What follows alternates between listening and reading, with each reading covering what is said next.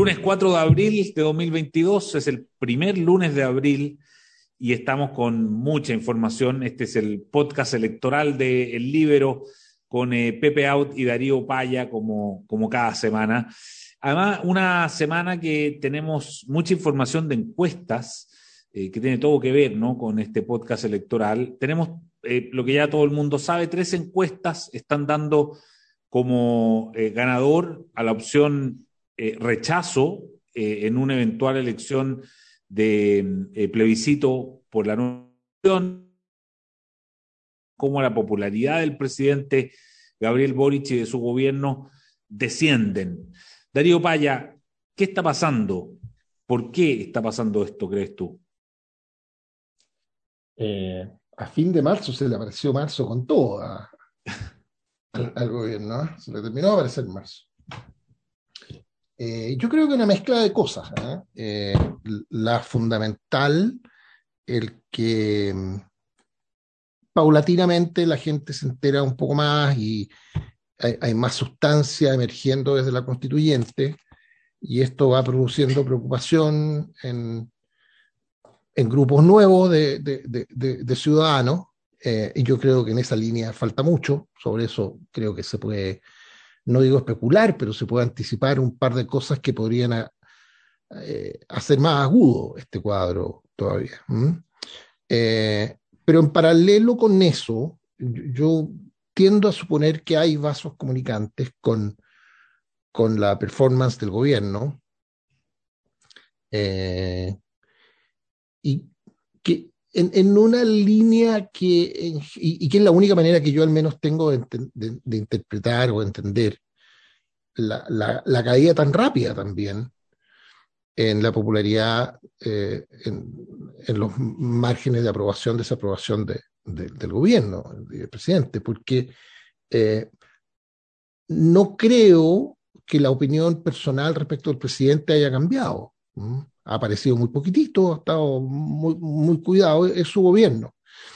Eh, hemos apuntado acá ya un par de veces en las últimas semanas como en las primeras semanas los gobiernos anteriores todos subían ¿ah? y tenían más que una luna de miel, ¿ah? eh, tenían un auspicioso inicio. Eh, y los niveles de popularidad con que partían, que eran semejantes a este, algo superiores al 50%, se empinaban por sobre el 60%, cosa que aquí no solo no ha pasado, sino que va aumentando la desaprobación, cayendo la aprobación. Y yo creo que la única manera, eh, empezar a decir hace algunos segundos, de, para mí entender eso, es simplemente la percepción en mucha gente de que más allá de las promesas que, que, que, se le escucharon al presidente, que se le creyeron, porque las, las comunicó con, con, con credibilidad y con, con, con, pasión, digamos, incluso algunas, eh, muchas de las inquietudes o, temores, prejuicios que, un sector de la población tiene respecto de lo que un gobierno de izquierda más radical puede significar, eh, esos temores como que empiezan a, materializarse eh, a través de declaraciones, algunas acciones de gobierno, eh, en fin. Entonces yo creo que lo que le pasa al gobierno, lo que le pasa a la constituyente, no, no son cuestiones que van por cuerdas completamente paralelas. Creo que algo tienen que, eh, que ver entre sí. Son parte de un mismo ambiente, ¿ah? de, una misma cuestión. Em, yo creo, y esto lo, quiero dejar apuntado porque es un tema que, conversamos en semanas anteriores, eh, a propósito de esta frase del presidente, de que cualquier cosa que emergiera de la constituyente es mejor eh, que, lo que hay, eh, y, esta decisión, a mi juicio, un poco reflexiva de jugarse entero eh, el destino político de este gobierno en, en, este proceso constituyente, y el error que a mi juicio se representaba desde dos dimensiones. Uno, el que es cero estímulo para constituyentes a hacer mejor las cosas, el tener, obtener respaldos a carta blanca, a cheque, cheque, ¿cómo se dice? Eh, cheque, abierto, en blanco, digamos. ¿eh? Em, Y segundo, por la razón evidente, que, que, un, gobierno no, no, puede situar como el hecho, tiene una importancia objetiva, de eso no cabe ninguna duda, pero eso es parte de las condiciones políticas que un gobierno puede modificar, pero explícitamente auto imponerse como un hito central y definitivo ¿eh? de tu gobierno, algo que pasa a, los cinco meses de haber asumido, es una cuestión que, que carece de mucho sentido político.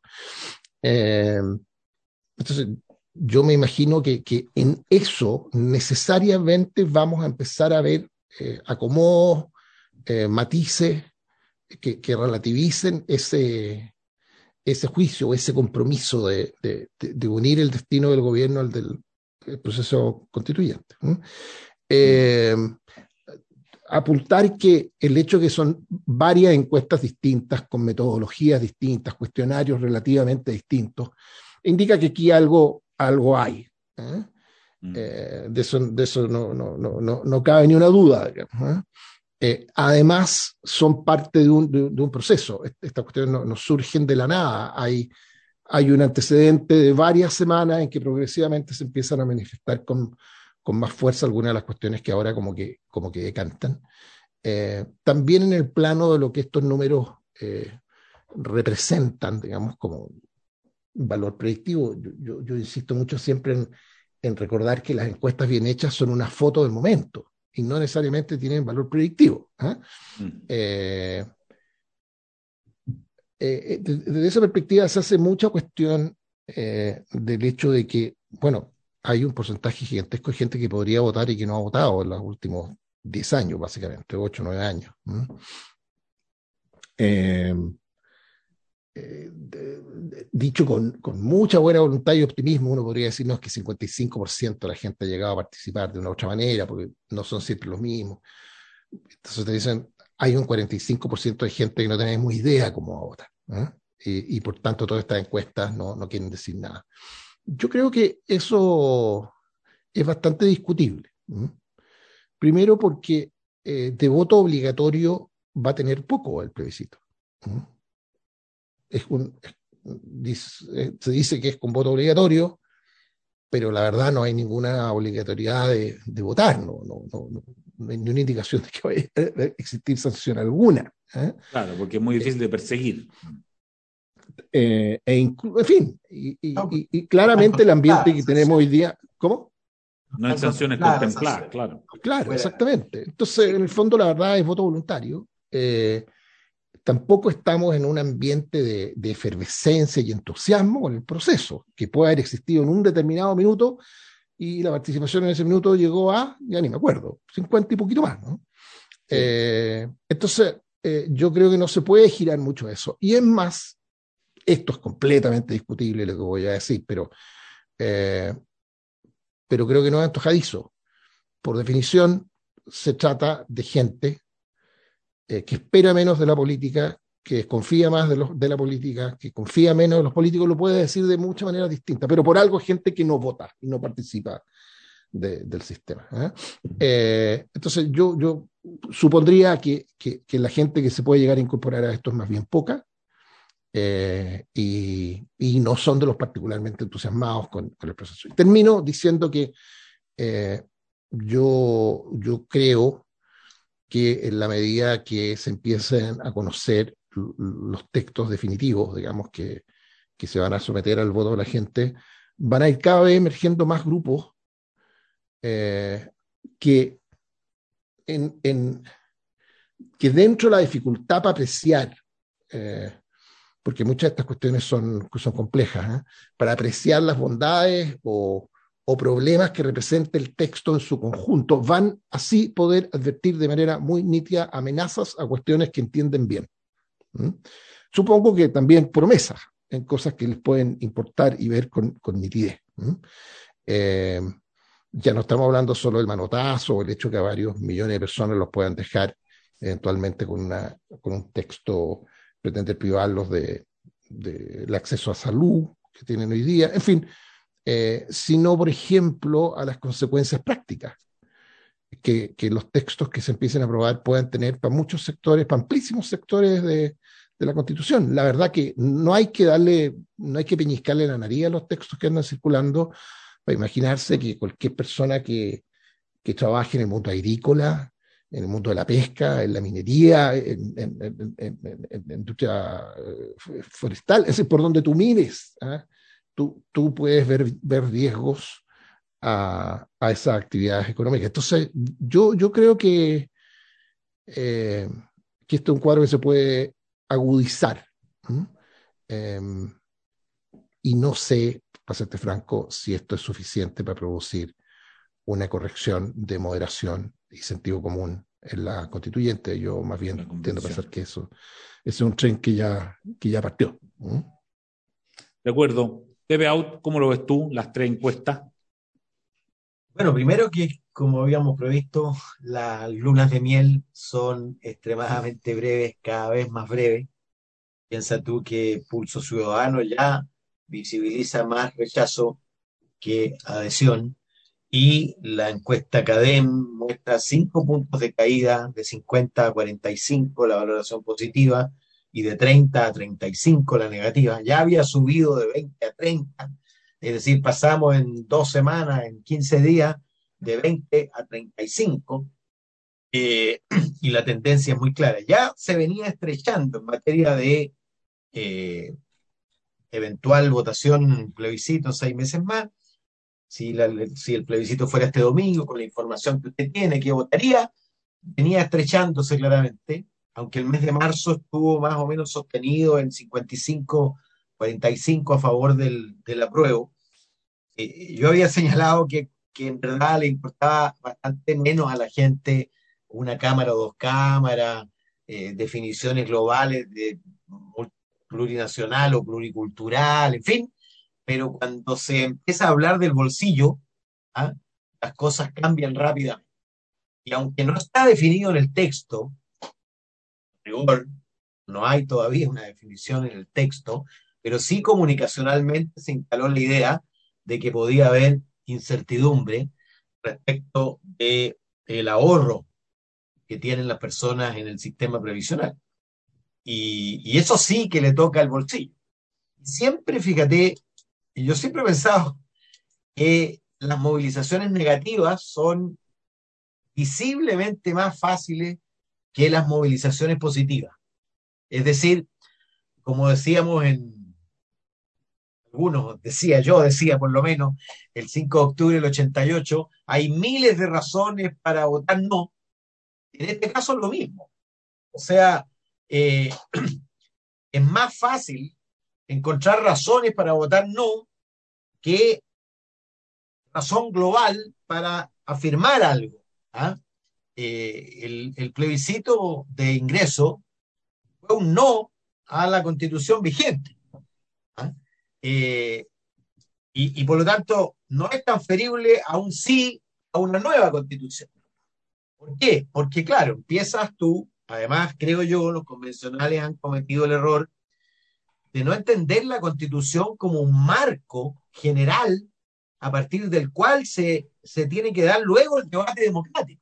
Por ejemplo, respecto del aborto, lo normal es que eso no esté determinado en la constitución, sino que haya un debate social y político y haya luego una ley que establece cuáles son los límites, en fin, qué es lo que ocurre en prácticamente todas las cosas. Lo mismo respecto al sistema de pensiones. La constitución debiera, debiera generar condiciones que permitan cualquier tipo de sistema de pensión. ¿Ah? Eh, y así por delante, cada una de las cosas. Y, la constitución, creo yo, buena parte de los convencionales lo que han querido hacer es legislar derechamente. Es reemplazar al Congreso en la tarea de definir la legislatura y no fijar, porque ¿qué, son las constituciones? Fijan horizontes de objetivos nacionales y al mismo tiempo reglas del juego. Eh, y aquí donde ha estado más deficitario, además, es justamente en las reglas del juego, ¿ah? que son objeto de, de, debate muy, muy intenso. Yo creo, fíjate, que el cambio, bueno, se venía estrechando, como te digo, pero el cambio de esta semana obedece básicamente a que se puso en discusión el tema de las pensiones, y eso sí que le importa a buena parte de los chilenos, particularmente después de la seguidilla de retiros, que lo único que hicieron fue confirmar el carácter individualísimo del el ahorro, y yo creo que contra lo que, y yo se los dije siempre desde el primer retiro, ustedes lo que están haciendo aquí es reforzar esa conciencia en lugar de abrir camino a una cierta combinación de ahorro individual y ahorro colectivo, de, capitalización individual y de cierto grado de solidaridad, en fin. Eh, porque, porque esa propuesta, por ejemplo, de, ¿cómo, cómo se llamaba? No toquen mi dinero, algo así. Con, mi, plata, no. Con mi plata no.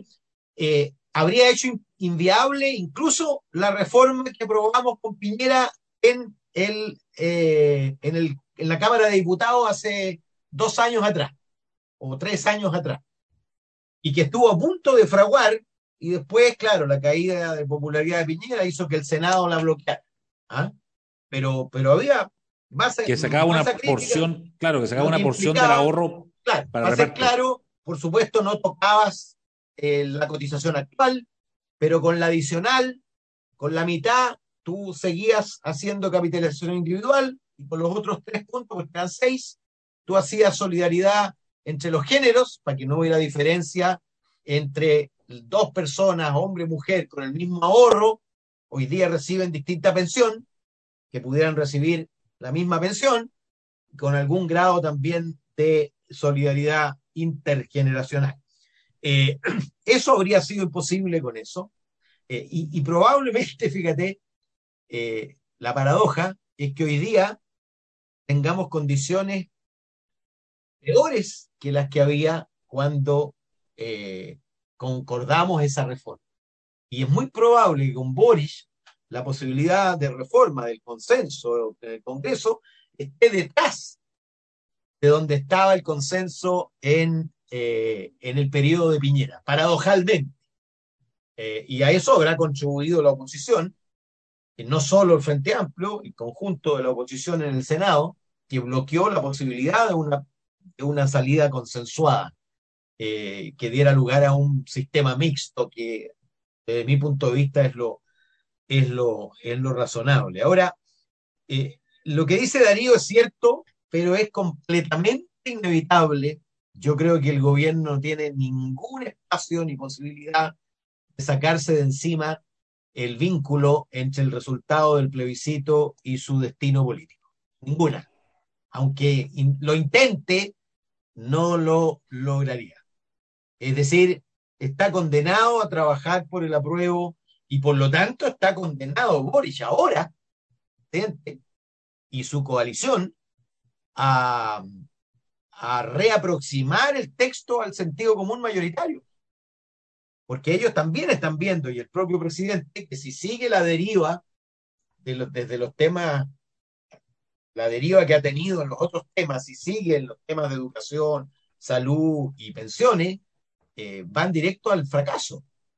Y el fracaso de la convención, no hay vuelta que darle, no hay ninguna posibilidad de que no sea leído como el fracaso al gobierno. Eh, van completamente apareados, porque por lo demás, el eje de poder en la convención es la coalición que gobierna. Además, agregó al Partido Socialista, es decir, es, con las dos coaliciones que gobiernan las que en conjunto determinan qué es lo que se aprueba y qué es lo que no se aprueba en la convención. En consecuencia, son absolutamente responsables. Agrégale que eh, Gabriel Boric hizo su, su leyenda política, construyó su figura política jugándose por esta salida y por lo tanto si esta salida se frustra, si esta oportunidad se pierde y hay que reiniciar otro camino, eh, la verdad es que el, gobierno va a quedar muy, pero muy, muy debilitado. Bueno, la pregunta es, eh, para los dos, partiendo por Darío, si tiene, estando de acuerdo en que parece que están enredados, ¿no? Están en una especie, eh, en una caída en que, en que la convención y el gobierno están enredados en una caída. ¿Es posible que, como piensan algunos, esto se resuelva cuando se hable del tema de los derechos sociales, porque tal como dice Pepe, probablemente esta, esta crisis de popularidad de la convención y del gobierno tenga que ver con el tema del el ahorro previsional, porque acuérdate que fue en paralelo, ocurrió que el gobierno eh, fue poco claro en el tema de si se iba a tocar o no se iba a tocar el ahorro de la gente, justo cuando la convención estaba votando en contra el con mi plata no, y por lo tanto quedaron trabados en ese momento de impopularidad. Lo que viene ahora, sin embargo, son los derechos sociales. Y probablemente quienes dicen que eso es lo que salvaría tanto a la convención como al gobierno de Boris. ¿Tú crees que esa sea la salida limpia, Darío? Limpia, difícil. ¿eh? No, no, van a salir tocando por el, por el centro de la cancha, digamos. ¿eh? Eh, porque además, y esto a propósito de algo que decía Pepe, en ese minuto empiezan a competir el tener que creer la promesa de los políticos versus un daño nítido que yo veo de que se apruebe este, este paquete. Y, y, las advertencias negativas si no fuera así, eh, eh, evolutivamente no habríamos llegado a donde llegamos, digamos, si, no reaccionáramos muy agudamente a la advertencia de un peligro.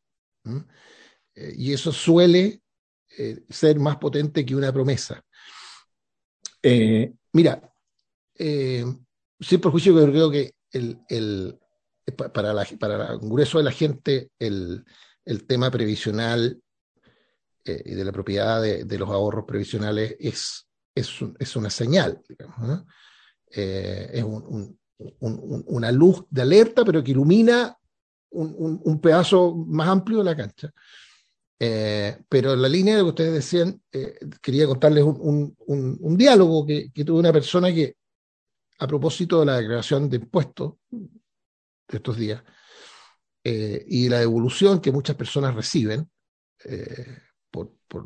en fin, por, por, haber hecho los pagos, eh, los PPM, qué sé yo. Por la retención, eh, claro. Bueno, pero ahora hay una parte de la devolución que en realidad no te la devuelven porque va a, a, tus ahorros previsionales. En cotización, claro. Eh, entonces la gente, yo me encontré con una persona que me decía, ahí está el manotazo, esa plata ya no la vi más. Me la cobraron, me dijeron que me la iban a devolver, eh, y nunca más la vimos. Porque se fue a una cuenta que sienten que el manotazo viene. ¿eh? o sea, y así de, de, de, profundo de profundo este cuento. Yo no, yo no sé, eh, creo que las en paralelo con las promesas las promesas van a involucrar muchos costos eh, segundo, hay una cuestión que el sentido común de la gente dice, oye, pero mira, si en realidad la constitución era para esto, eh, todo esto era para esto, ¿ah? pero en paralelo, en paralelo están enredando todo. ¿ah? ¿Y por qué vamos a tener un sistema de justicia paralelo o varios paralelos? Eh, si e, eso repugna el sentido común de la gente. ¿ah? Eh, justamente porque, porque, más allá de cuántos hayan votado y cuántos se hayan inscrito en los padrones especiales, la presencia de gente con antepasados, los pueblos originarios, es mucha. Y, bueno, y, somos todos parte de la misma vida ¿ah? y, vivimos juntos. ¿ah? No, no, no, estamos hablando solo de las comunidades en el sur. Y, sucede que, que Pedro y Juan porque tienen apellidos distintos, van a tener sistemas paralelos de, justicia. O sea, la gente, en un minuto el sentido común de la gente dice, ¿para qué todo este enredo? ¿Ah? Eh, no, tiene mucho sentido. ¿ah? Y, en mm. paralelo, eh, es, es, más difícil de articular, pero yo creo que aquí la cara y los discursos de preocupación van a ser más fuertes que las explicaciones técnicas la genuina y fundada preocupación por la salud de nuestra democracia hacia adelante, si lo que resulta de esto, como a rato se anticipa, es un sistema institucional eh, en que todo lo que en Nicaragua y en Venezuela se logró con trampas construidas y sumadas durante dos décadas, aquí pueden ser por, por, torpeza, digamos, ¿ah? mm. por inadvertencia de algunos y a lo mejor diseños de algunos más audaces, eh, parte de un instrumental inicial ¿ah? eh, en que los contrapesos democráticos, la autonomía de, de, de, poderes, al final, sí, si esto de, los tres poderes que, que a, en fin, a los mayores de 25 nos enseñaron en el colegio hace mucho rato que nos hacen. ¿eh? Ejecutivo, legislativo, judicial. Tú mira, claro, tú mira la constitución actual de Chile, por ejemplo, y tú puedes advertir nueve poderes, diría yo, ¿eh? Eh, con grados distintos de autonomía y, cruces de, contrapesos, y, en fin. Y, y, tú ya em, em, empiezas a escuchar de gente que no solo no es de derecha, sino que eh, una preocupación genuina por lo que se nos viene en ese plano. Entonces yo creo que ese conjunto eh, va, va a, moderar mucho el efecto que algunos esperan de, de, la gran promesa de derechos nuevos. de, que, llegue el momento de, la promesa de derechos sociales. Derechos sociales, Pepe Out, ¿salvan la convención o no? Bueno, primero lo mismo, las promesas versus amenazas y riesgos, por verse qué es lo que pesa más en, una sociedad que desconfía, una sociedad que desconfía de la política. Y obviamente la desconfianza te lleva a creer mucho más en las amenazas que se ciernen sobre ti que en las ofertas de, futuro esplendor. Eh, pero yo concluiría, no, no concluiría eh, a seis meses del, de la elección y a un par de meses del texto que esto está eh, resuelto. Claro. Al revés. Esto lo que establece es que vamos a tener de cualquier manera un panorama con incertidumbre y probablemente sea eso lo que defina si, si chufa la prueba o si chufa el rechazo.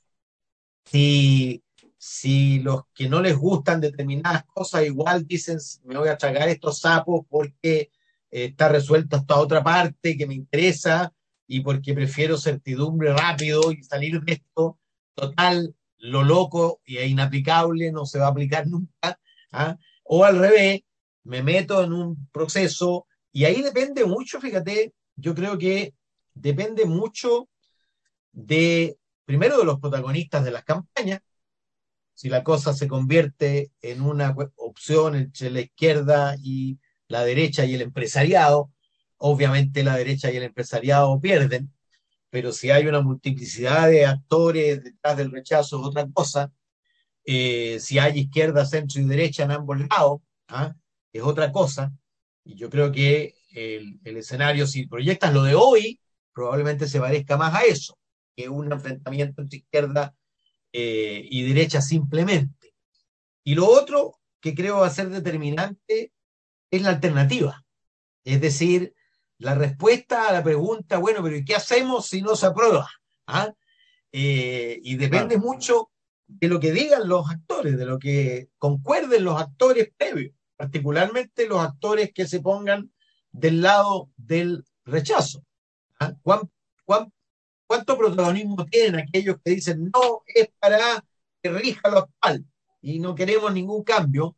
O es para iniciar un nuevo proceso, sea una nueva convención, sea una comisión bicameral que en seis meses le propone a Chile otro texto que es plebiscitado. Yo creo que esa cuestión va a ser muy, determinante en el resultado posible de apruebo o rechazo.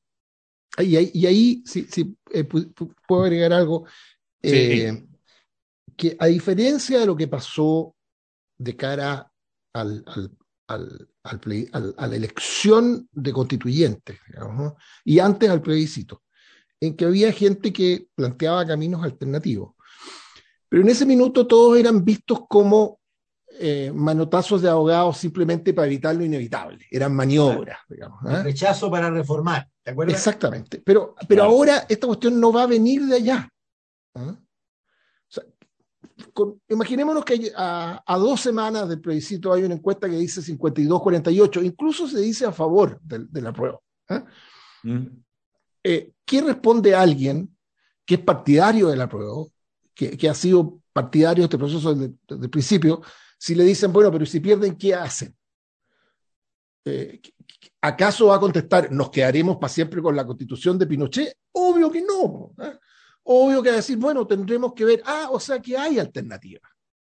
Entonces, el sentido común de, de, la gente va a decir, no será más razonable entonces, si esta cuestión, todas las encuestas nos están diciendo que la pelota va a pegar en el palo y que una moneda va a estar decidiendo el destino del país, se suponía que teníamos que tener una cuestión que congregara a mucha gente, etcétera, etcétera, etcétera. Eh, yo creo que todo eso produce un slippery slope, como dicen los gringos, eh, una, una pendiente resbalosa eh, que puede generar un ambiente muy complejo para la prueba.